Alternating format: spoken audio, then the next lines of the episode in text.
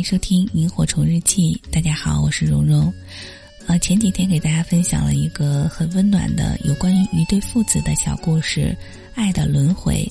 那么今天呢，给大家分享一对母女的生活趣事，来自于作者清酒，依然是由我在人间讲故事团队出品的。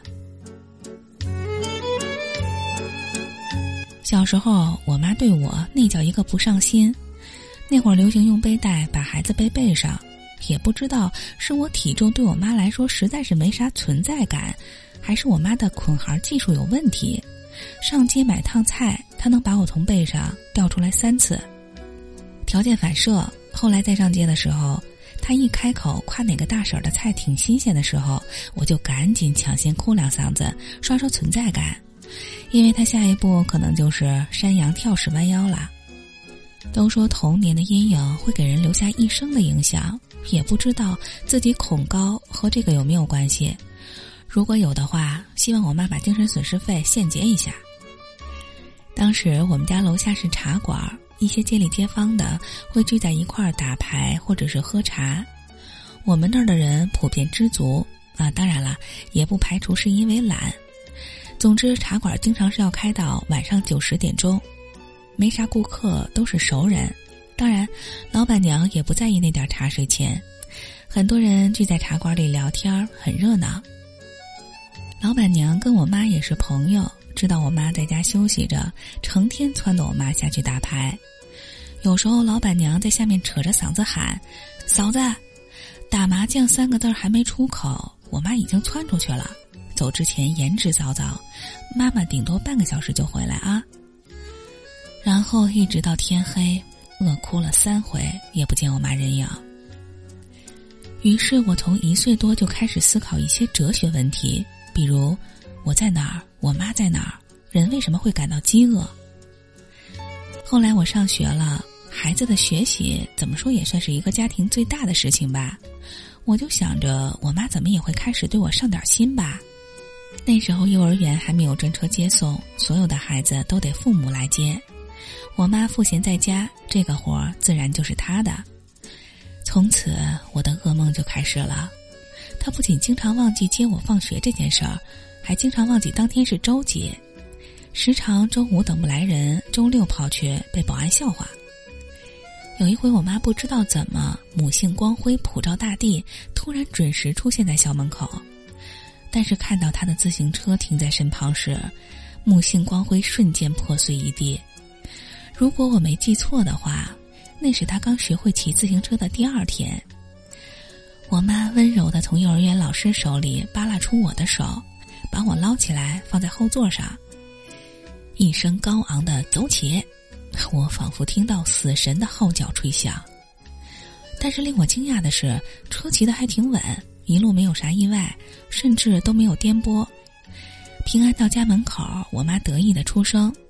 看吧，妈妈也不是总不靠谱。我张了张嘴，正要夸赞，我妈刹车，左脚踩地，右脚干脆利落的抬起，一个回旋，我被撂倒在地。如果每个人出生都有自己的出场设置的话，我的可能是在线对我妈隐身。现在我工作了，而我妈退休了，她再也不是那个毛毛躁躁的小女生了。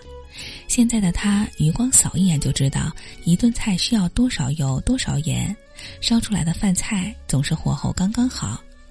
处理我的事情时四处跑关系找人，仿佛只要和我有关，没有他解决不了的事儿。好像我才是他的生活重心，当然也确实就是，像是要把所有当初对我的疏忽都弥补回来。我想起来小时候发誓。要是哪天我妈需要我照顾了，我一定要把当初的仇都报复回来。现在想来，断然是舍不得的。这个女人从一个以自己为中心的少女，变成了一个以别人为中心的母亲，其中经历了怎样的自我认识的转变和妥协？没有人天生就是一个满分的父母，正是因为她不完美。那些犯下的小错误，后来才成为了我们茶余饭后谈起的趣事。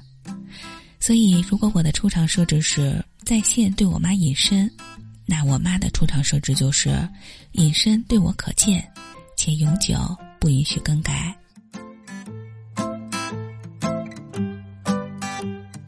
Even though the world is dark, try to light a little part. Don't go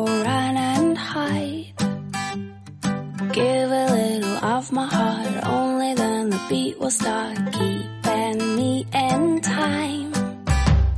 Life